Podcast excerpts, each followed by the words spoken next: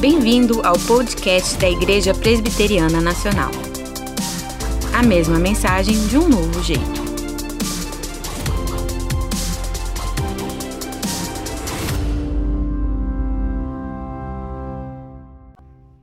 Boa noite, meus irmãos. A graça e a paz do Senhor seja com cada um de vocês. É uma alegria estar participando deste programa de culto com, com todos vocês. Obrigado, Maíra, pela tradução uh, e pela Tayane também estarem participando desta tradução. Acho que eu engasguei aqui. É, não é gripe, não, gente, é um pouquinho de emoção. Uh, muito bem, vamos então à, à palavra do Senhor para o seu coração agora. Uh, peço que no chat os comentários possam, os irmãos têm liberdade de participar do chat o tempo todo, é óbvio, mas que nesse momento participem, uh, compartilhando suas impressões, uh, algo que Deus fale ao seu coração durante a palavra do Senhor, ok? Nós continuamos então com o texto bíblico uh, na carta de Paulo aos Filipenses, dando sequência ao roteiro, a série de exposição bíblica da carta de Paulo aos Filipenses na Bíblia Sagrada, hoje no capítulo 2, apenas dois versículos, pequeno, pequena passagem mas muito rica de significado, de ensinos e aplicações para a nossa vida. A palavra de Deus nos diz: Entretanto, mesmo que seja eu oferecido como oferecido, perdão, entretanto, mesmo que seja eu oferecido por libação sobre o sacrifício e serviço da vossa fé, alegro-me e com todos vós me congratulo. Assim, vós também, pela mesma razão, Alegrai-vos e congratulai-vos comigo. Vamos pedir a Deus que nos ensine. Se Deus não ensinar, ninguém ensina nada, ninguém aprende nada, é só o Senhor pode fazer isso, tá nos dando discernimento das coisas espirituais. Oremos. Pai querido, nós pedimos que continue falando ao nosso coração e nos abençoando por meio da palavra do Senhor, como o Senhor já tem falado ao nosso coração até aqui. Instrui-nos, ó Deus, uh, fala ao nosso coração, que nós possamos ser tocados de uma maneira muito especial pela tua voz e por aquilo que o Senhor deseja trazer à nossa vida nessa noite. Em nome de Jesus. Amém. Amém, queridos. Uh, eu queria iniciar a nossa reflexão hoje à noite ah, perguntando para cada um de nós e para mim mesmo, até que ponto nós estamos dispostos a ir pela nossa fé em Jesus Cristo. A fé que nós temos, ela, ela, é, ela é capaz de suportar as provações da vida, os sofrimentos e as lutas da vida, o quanto que as situações extremas elas podem impactar para melhor ou para pior a nossa fé, o nosso relacionamento com Deus. Em outras palavras, o que eu estou querendo propor como reflexão inicial aqui para você e para mim também é o quanto a nossa fé é algo que é, é lá do fundo do nosso coração, ou apenas da superfície da nossa boca, da nossa é, confissão. As nossas convicções estão apoiadas na palavra de Deus nós estamos dispostos a morrer por elas, a viver por elas e a morrer por elas. E se não precisarmos morrer por causa das nossas convicções, mas nós é, somos é, é, capazes de sustentar a nossa fé, mesmo em face de situações extremas, como, por exemplo, a da morte, o texto bíblico vai tratar disso, e nós então vamos Uh, nos servir dessa passagem bíblica para tentar encontrar algumas respostas para esta questão. Uh, nós iniciamos esse, esse parágrafo, uh, na verdade, é um pequeno parágrafo já com três pregações que nós fizemos. Eu fiz a primeira no capítulo, uh, aqui mesmo no capítulo 2, nos versos 12 e 13, o, o nosso licenciado Davi seguiu de 14 até 16, e hoje nós estamos aqui no 17 a 18 embora três sermões distintos, mas eles estão os três entrelaçados, porque é um parágrafo só, uma unidade de pensamento só. E vocês talvez se lembrem quando eu disse no primeiro dos três sermões que Martin Lloyd Jones afirmava ser esta uma das declarações mais ricas do apóstolo Paulo. Está aqui neste parágrafo. Quando o apóstolo Paulo diz que é Deus quem efetua em nós tanto querer como realizar isso é de uma profundidade, de uma beleza é, imensa. E ele ainda diz mais que este é um dos mais perfeitos sumários da vida cristã que você poderia encontrar mesmo na Bíblia. Então, há dois domingos atrás, nós procuramos estabelecer, à luz do ensino bíblico, qual é a responsabilidade divina e qual é a responsabilidade humana na salvação e no desenvolvimento da salvação. E depois de salvos exclusivamente pela ação e graça e bondade de Deus, no momento em que nós somos trazidos à família de Deus, Deus espera que nós cooperemos com Ele na obra que Ele está fazendo na nossa própria vida, no nosso caráter, até nos nossos relacionamentos. E ali na ocasião também nós mencionamos um resumo então dessa primeira mensagem que Deus, porque Deus trabalha em nós, nós trabalhamos. Então, porque Deus já está agindo na nossa vida, Deus já nos deu o seu Espírito Santo, nos fez uma nova criatura. Então, agora nós é, trabalhamos no sentido de desenvolver a nossa salvação, a nossa santificação, nos tornarmos homens e mulheres é, menos parecidos né, com a, a, deformidade do pecado e mais parecidos com Cristo e a beleza do seu caráter. O texto bíblico continuou e nós vimos ali, então, que aquele que está desenvolvendo a sua salvação, aquele que está é, amadurecendo espiritualmente, ele se torna uma pessoa irrepreensível, sincera, uma pessoa que não carrega culpas não, não confessadas diante de Deus, peca, mas se arrepende e segue novamente o caminho, a ponto do texto bíblico dizer que nós somos luzeiros nesse mundo. Significa que o mundo sem Deus ele está em trevas. Pode ser um mundo altamente é, tec, é cheio de tecnologias, com a ciência muito desenvolvida, mas o nosso mundo está em trevas, espiritualmente falando, e aqueles que já foram alcançados pela graça de Deus. Essas pessoas são como luzeiros, como faróis nesse mundo escuro em que nós estamos vivendo. E aí, então, o apóstolo Paulo, ele vai tratar agora, no, no nosso, nos dois versículos de hoje, ele deixa revelar uh, um pouco da sua filosofia de ministério pastoral, como que ele encarava o ministério pastoral e como que ele esperava que as, as suas ovelhas lá em Filipos encarassem a vida cristã. E ele então vai falar de, uh, do investimento que deve ser feito na vida uh, do povo de Deus para o seu crescimento espiritual. Talvez seja preciso cortar o microfone de alguém da nossa equipe técnica e, por favor, peço ajuda nesse sentido. Ah, muito bem, gente. E na declaração de hoje, então, nós chegamos a uma declaração que, no primeiro momento, era um pouco enigmática, mas se você prestar atenção, Paulo aqui, o apóstolo, ele está emocionado, ele está, assim, falando de uma maneira tocante, efusiva, a respeito da sua experiência como pastor, mesmo diante da, da iminência e da possibilidade dele vir a ser executado pelo Império Romano. Ele já estava preso por causa do ministério pastoral e agora ele corre o risco também de ser executado. E ele então ele fala que ele estava disposto a servir aquela igreja e, o, e fazia isso com muita alegria. E aí nós chegamos ao tema da carta de Paulo, a carta da alegria. Nós poderíamos dizer também que é a carta do paradoxo da alegria. A alegria cristã ela é paradoxal podem faltar todos os motivos circunstanciais e podem existir motivos de sobra, uh, que são motivos desfavoráveis, e ainda assim o cristão pode se alegrar, porque a sua alegria não está eh, dependente, ela não está atrelada às circunstâncias externas.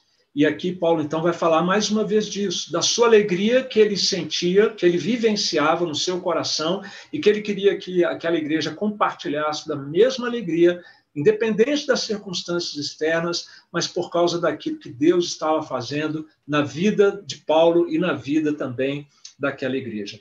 Ah, Para você entender como Paulo estava é, realmente, sinceramente, feliz, contente, os termos na língua grega que poderiam ser traduzidos da seguinte maneira: Olha, eu estou feliz demais, celebrem comigo, façam festa, porque essa alegria vem de Deus, a alegria que eu estou sentindo, independente das circunstâncias. Se nós pudéssemos resumir o que vem por aí nesses dois versículos, eu diria que Paulo está querendo nos ensinar aí, na verdade, não é nem o apóstolo Paulo, né? o próprio Deus através dele, que conhecer a Cristo é a melhor de todas as experiências da vida. As outras podem estar bastante desarranjadas, as outras experiências da vida podem ter muitos problemas e perigos, mas se você conhece a Cristo, e se você está conhecendo a Cristo cada vez mais, então você sabe o que é a melhor experiência da vida.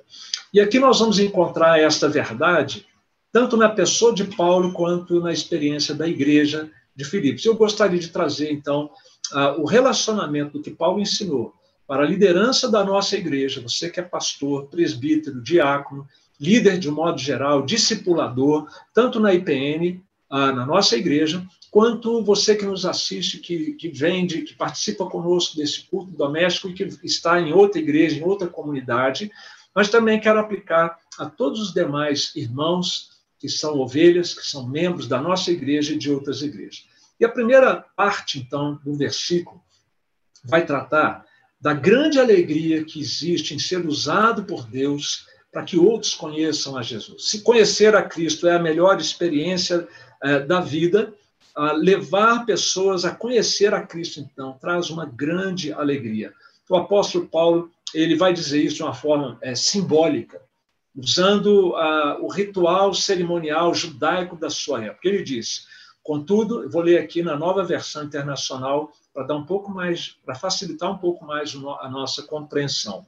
Contudo, mesmo que eu esteja sendo derramado como oferta de bebida sobre o serviço que provém da fé que vocês têm, o sacrifício que oferecem a Deus, estou alegre e me regozijo com todos vocês. Estejam vocês também alegres, regozijem-se comigo.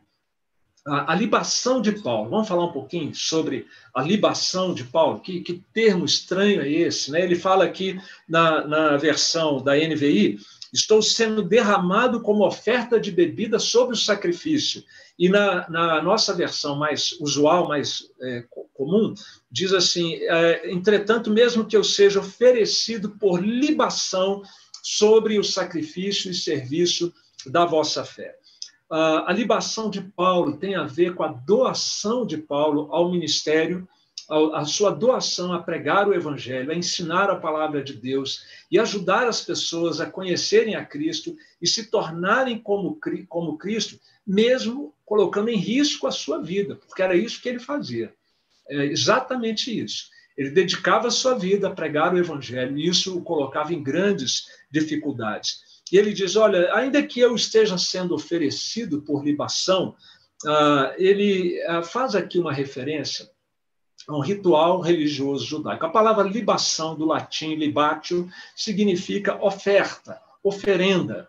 Só que é, geralmente essa palavra libação é utilizada quando se trata de uma oferta embebida, é, uma oferta líquida, que normalmente podia ser água, azeite ou vinho.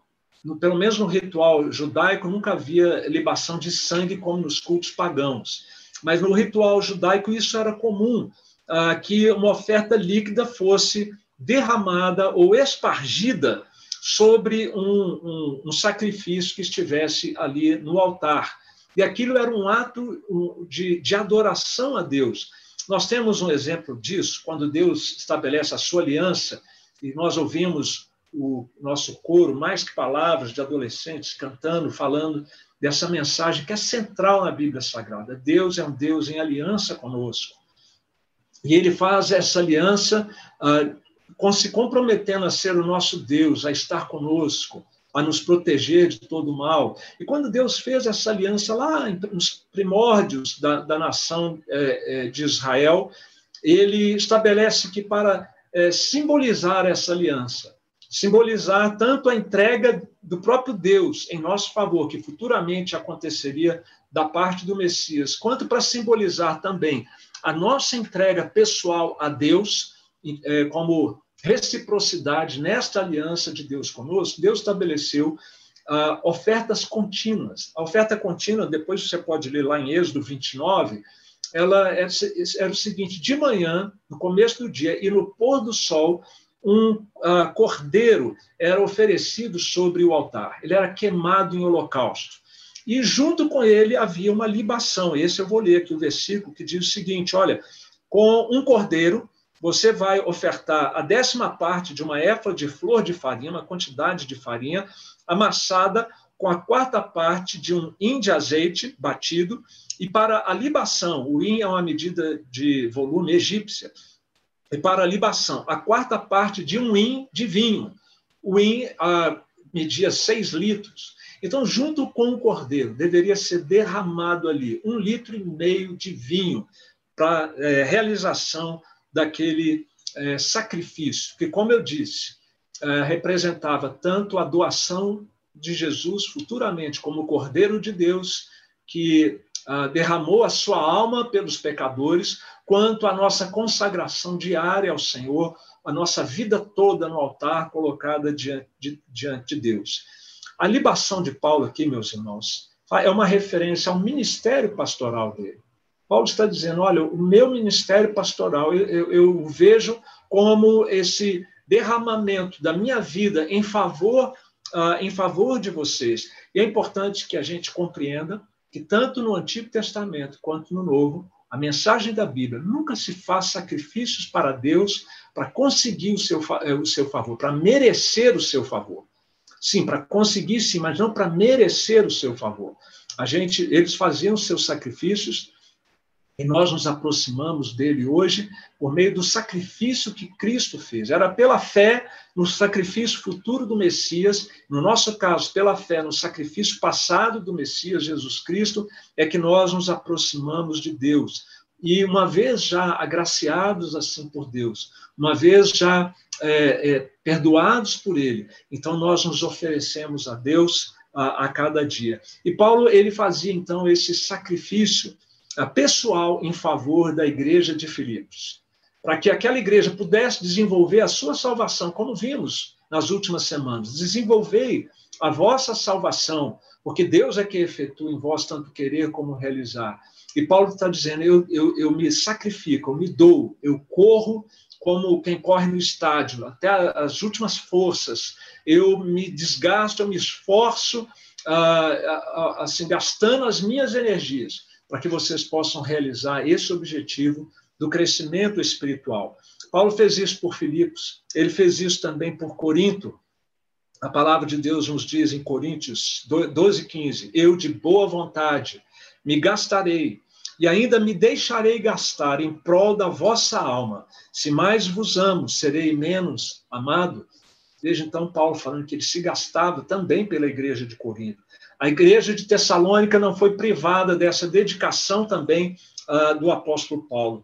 Ele diz assim: embora como apóstolos de Cristo pudéssemos ter sido um peso, fomos bondosos quando estávamos entre vocês, como uma mãe que cuida dos seus próprios filhos, sentindo assim tanta afeição por vocês, decidimos dar-lhes não somente o evangelho de Deus, mas também a nossa própria vida porque vocês se tornaram muito amados por nós.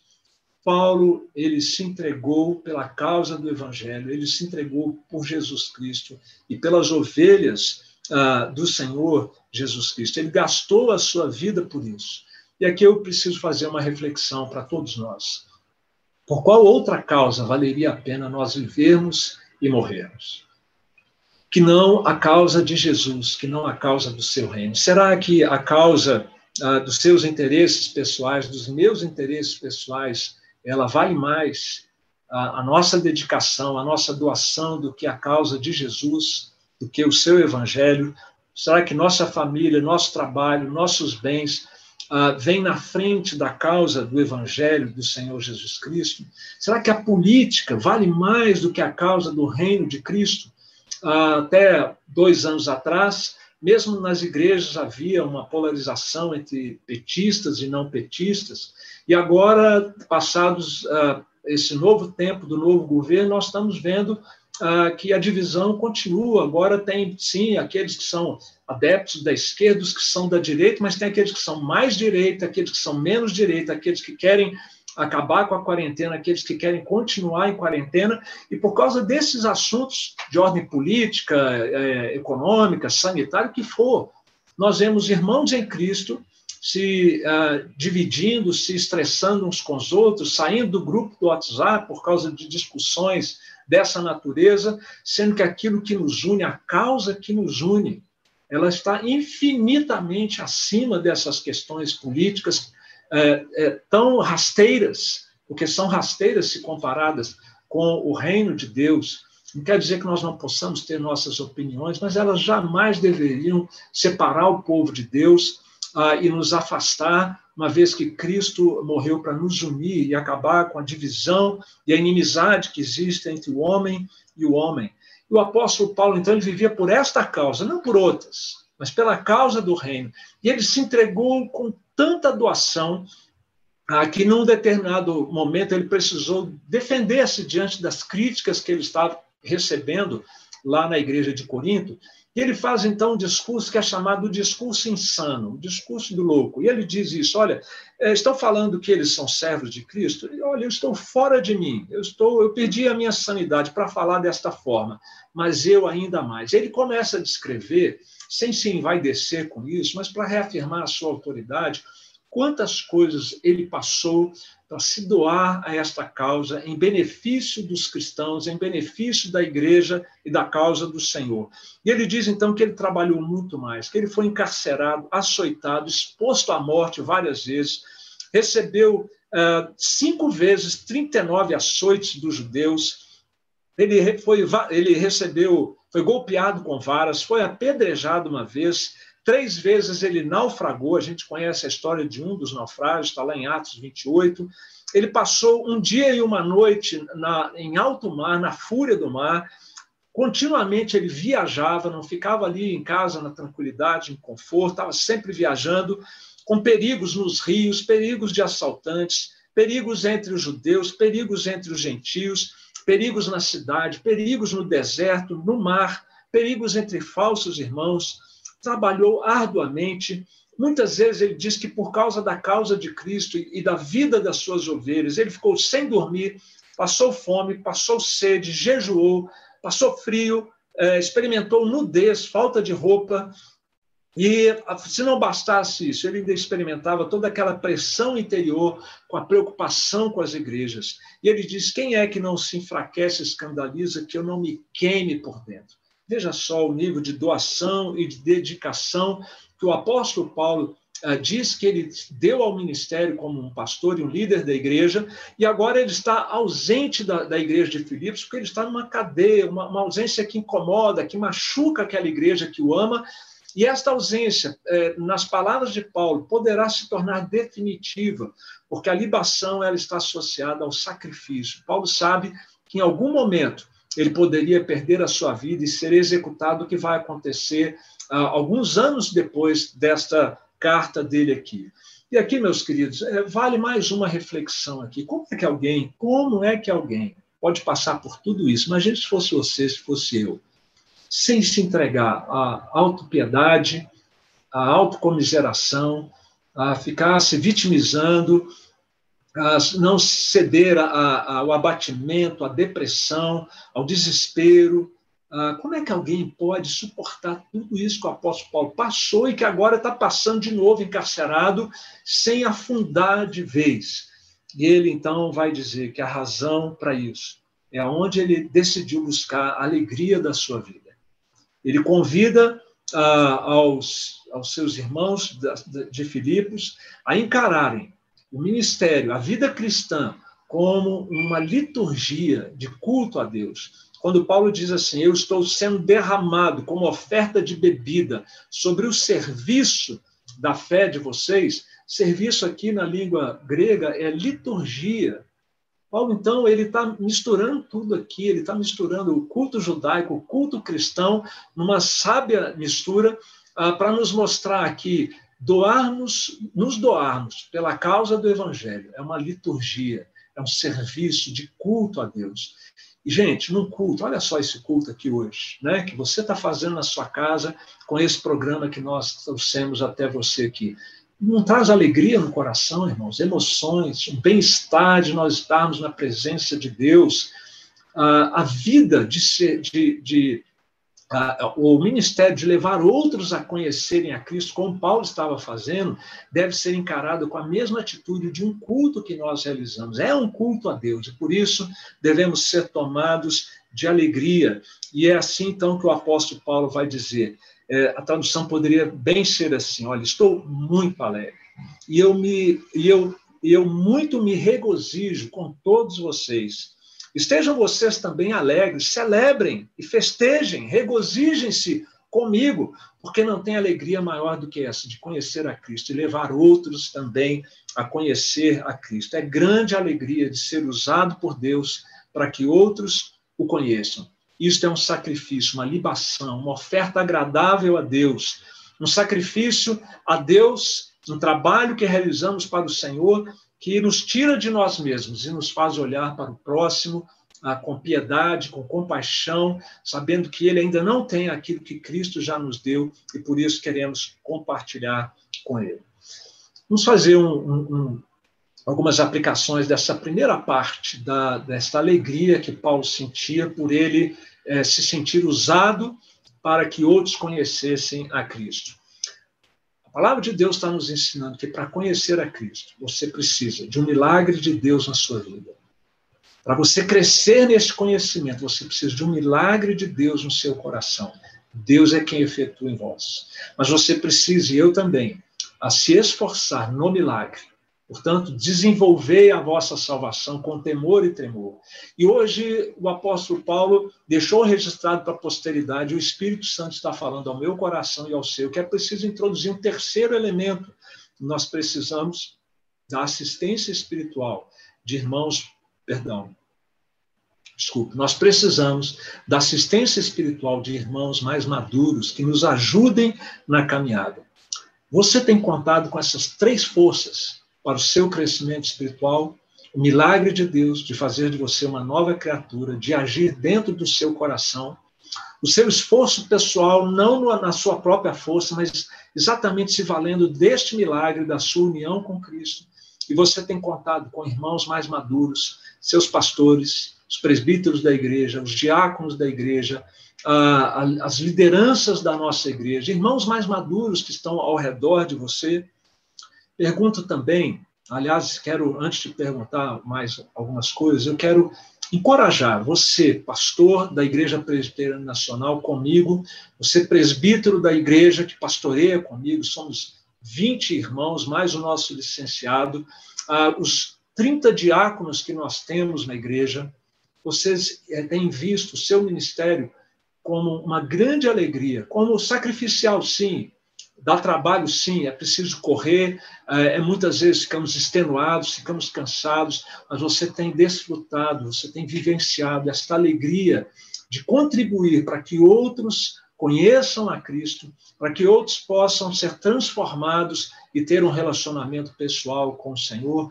Eu quero encorajar cada um dos oficiais da nossa igreja que continuem sendo zelosos, dedicados, ah, gastando-se pela causa de Cristo, pela, pelo reino de Deus e por isso, pela igreja do Senhor que ele nos confiou. Mas eu quero perguntar também para vocês, demais irmãos que nos ouvem, ah, qual tem sido a grande causa da sua vida? Ah, o que, que realmente tem sido a sua maior, aquilo que mais queima o seu coração? E eu sei, eu sei que eu e você, naturalmente, não fazemos da causa de Cristo, nem de Jesus, nem da sua obra, nem do seu reino, a nossa principal, vou usar aqui uma palavra entre aspas, paixão, no sentido daquela grande motivação da nossa vida. Mas nós somos criados para Deus, recriados em Cristo, para o Senhor. Temos que aprender a alegria que há, aprender a conhecer a alegria que há em viver para a causa do Senhor. O que, que você tem feito nesta pandemia para que outros conheçam a Cristo? Nós temos insistentemente encorajado você a fazer contatos, a convidar, a se fazer presente na vida dos seus familiares e amigos. Nós não, não temos mais como depender de eventos na IPN. Cessaram os eventos, mas você continua sendo uma testemunha de Jesus. Você continua sendo alguém que o Senhor chamou para compartilhar uh, desta mensagem, deste evangelho, que dá ao pecador a oportunidade dele experimentar a maior alegria da sua vida, que é estar num relacionamento com Deus. Muito bem, queridos, vamos é, para finalizar a nossa meditação para a segunda grande alegria que o apóstolo Paulo a encorajava aqui a igreja de Filipos a experimentar. Se é grande a alegria de ser usado por Deus para que outros conheçam a Cristo, é também grande alegria de servir a Deus com toda a nossa vida. Ah, o sacrifício, a, a palavra sacrifício, ela está aqui no verso 17. Contudo, mesmo que eu esteja sendo derramado como oferta de bebida sobre o sacrifício que vocês oferecem a Deus, e é o que nós vamos falar agora. Se de um lado a libação que Paulo derramava no altar e na presença de Deus, os crentes lá em Filipos também estavam oferecendo um sacrifício uh, perante o Senhor. Uh, nós somos chamados para ser um sacrifício, oferecer a nossa vida como um sacrifício a Deus. Essa relação entre a libação e o sacrifício também ela é curiosa, ela é muito interessante, porque a libação geralmente era a parte é, menor do sacrifício.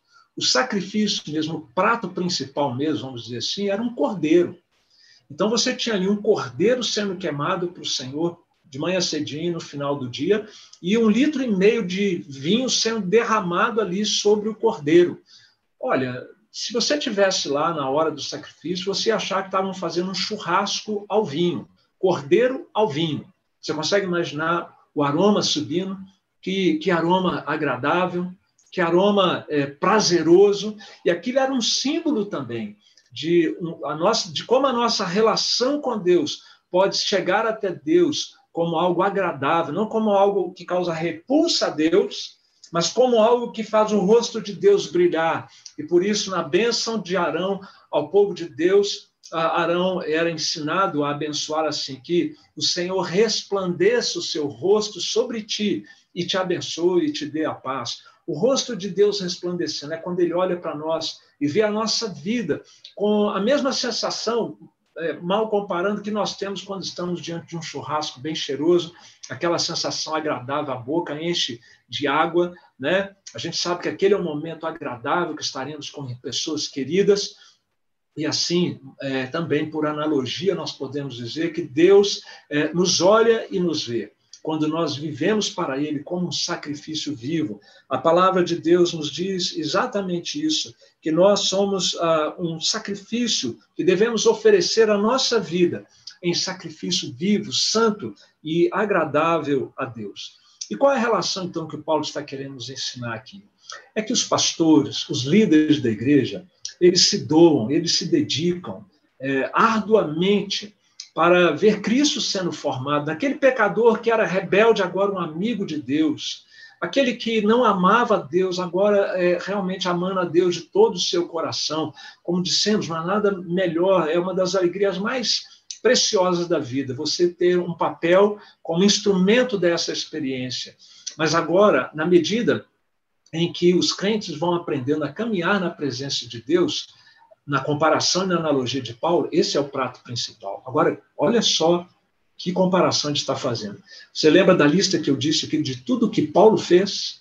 Você sabe como é a vida dos pastores sérios que se dedicam ao, ao ministério da palavra e ao cuidado das ovelhas? Você sabe como é, como é, é, é árdua essa vida pastoral? Pois Paulo está dizendo que isso é só a libação, é só ali o, o vamos dizer, o molho que é colocado ali sobre a, o sacrifício principal, o prato principal. Sabe o que é o prato principal? Quem é o prato principal? É você. É a sua vida no altar do Senhor. Isso é, é, traz ao coração de quem se coloca no altar do Senhor, para viver a sua vida inteiramente submisso a Deus, uma grande alegria ao seu, ao seu coração. A vida dos crentes de Filipos também era uma vida sacrificial. Ah, eles se sacrificavam, eles serviam a Deus, eles colocavam em risco suas vidas. De novo, olha, se Paulo estava correndo risco, a igreja também corria sérios riscos por causa ah, da sua fé em Cristo. E hoje em dia também não é diferente. O sacrifício dos crentes, sua dedicação, sua consagração a Deus, ela é vista da mesma maneira. E o que, que seria a nossa consagração a Deus? Qual é o sacrifício que Deus espera de nós? que nós desenvolvamos a nossa salvação que nós cada vez mais nos tornemos parecidos com Cristo no nosso caráter, nos nossos relacionamentos, na nossa misericórdia com o próximo que está perdido, e assim como Cristo pregou o evangelho do reino, que nós, estejamos, nós também sejamos proclamadores uh, deste evangelho. Meus irmãos, é por isso que Paulo conclama a, igreja de Filipos a alegria, e o Espírito Santo nos chama também a esta mesma alegria. Olha que cenário bonito, queridos ah, o poder de Deus está agindo em nós e através de nós na vida uns dos outros. Isso é maravilhoso, isso é extraordinário. Ah, nós podemos eh, nos alegrar com isso. Aliás, não precisa eh, eh, de fazer força. Quando a coisa é boa, a gente se alegra. Se é um churrasco, a gente já fica feliz. E se o nosso sacrifício a Deus, se a, a, dedicação da liderança, a dedicação da igreja, a doação de cada um de nós no altar do Senhor, ela nos faz pessoas transformadas. Ah, de espinheiros que nós éramos, agora somos árvores frutíferas. Ah, de, como vou usar aqui uma expressão pesada que Calvino usava, né? Ah, de lobos, leões e ursos, bestas selvagens que nós éramos aos olhos de Deus, agora, pelo poder do Espírito Santo, estamos sendo transformados em ovelhas dóceis Pode existir alegria maior do que essa, de nós estarmos tão perto de Deus que nós estamos sendo transformados, que nós estamos sendo mudados. João compartilhava desse sentimento de Paulo e por isso ele disse: Não tenho maior alegria do que ouvir que meus filhos estão andando na verdade. Então, quando a liderança serve com dedicação e a igreja anda nos caminhos do Senhor, todos nós temos motivo para nos alegrar. E aí faz todo sentido Paulo dizer: Estou muito alegre e muito me regozijo com todos vocês. Estejam vocês também alegres, celebrem e festejem, regozijem-se comigo. Uma relação importante que existe entre o contexto de Paulo e o nosso contexto. Paulo precisou reforçar esses aspectos da alegria, porque havia uma sombra de preocupação e de perigo sobre a igreja de Filipos e sobre a vida de Paulo. E ele quer dizer, então, olha, não fiquem olhando para essa sombra, mas olhem é, para o que Deus está fazendo no nosso meio. Vamos celebrar.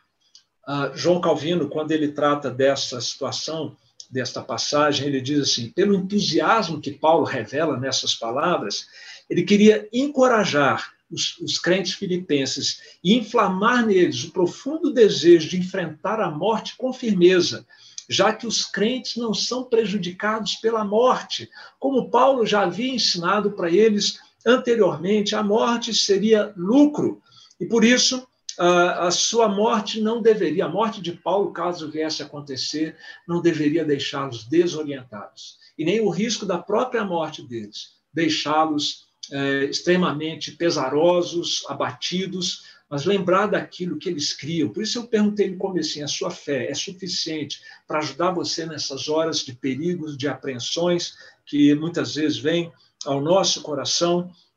Nós temos que nos lembrar, então, meus irmãos, daquilo que a palavra nos ensina e daquilo que nós cremos. Nenhum de nós vive para si mesmo, nem morre para si.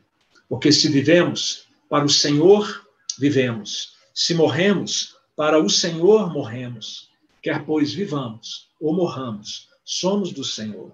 Foi precisamente para este fim que Cristo morreu e ressurgiu, para ser Senhor tanto de mortos quanto de vivos. Os que já foram na nossa frente, Cristo é o Senhor deles e está com eles. Nós que estamos vivos, Cristo é o nosso Senhor e está conosco, como prometeu. E para isso ele morreu e ressuscitou para celebrar esta aliança que enche de sentido, de propósito e de alegria a nossa vida.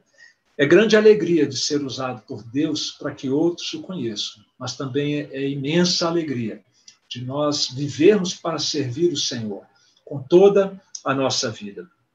Eu pergunto se você ainda é, como Calvino dizia, aquela fera selvagem, está perdida na selva, desnorteada, ou se você já se encontrou com Cristo e ele já fez de você uma ovelha dócil e encheu o seu coração de esperança, encheu o seu coração de alegria. Uma ovelha ah, que se coloca inteira ali, olha, o cordeiro ele era colocado inteiro, para ser queimado inteiro. A ovelha queimada inteira. Você já se colocou assim também no altar do Senhor, arrependido dos seus pecados, arrependido uh, da sua rebeldia, já se colocou assim diante de Deus como crente mesmo na palavra de Deus, na, no Evangelho de Jesus, quebrantado no seu coração. Uh, conhecer a Cristo para você é algo tão sublime, tão especial, tão acima de qualquer outra experiência, que nem os perigos dessa vida são capazes de roubar a sua alegria ah, e o seu prazer de ter com Deus um relacionamento. Ah, queridos, Jesus, antes de chamar a cada um de nós para nos derramarmos na sua presença e nos sacrificarmos diante dele, Jesus, antes de chamar homens para serem pastores do seu rebanho, ele mesmo derramou a sua alma na morte. E o que ele espera que nós façamos, ele já nos deu, já foi na frente, nos deu exemplo e se compromete a nos ajudar a fazer isso. Por isso eu lhes darei muitos como a sua parte, e com os poderosos Jesus repartirá o despojo, porquanto derramou a sua alma na morte. Foi contado com os transgressores, contudo, levou sobre si o pecado de muitos e pelos transgressores intercedeu não existe alegria maior nessa vida do que conhecer a Cristo. E por causa disso, é grande alegria de fazer com que outros possam conhecê-lo. E para isso Deus levantou homens e mulheres no meio da igreja para exercerem influência uns sobre, sobre os outros. Que você, como crente em Cristo, uh, seja uma testemunha que exerce essa influência abençoadora sobre a vida de muitos. E que cada um de nós possa derramar nossa alma diante do Senhor. Colocar nosso, nossa vida inteira como um sacrifício para agradar ao nosso Deus. E não experimentaríamos outra coisa senão a alegria, mesmo diante de problemas, de provas e dificuldades que a vida nos traz. Que Deus possa, assim, abençoar a vida de cada um dos queridos que nos ouvem aqui. Este podcast foi produzido por Missão Digital. A mesma mensagem de um novo jeito.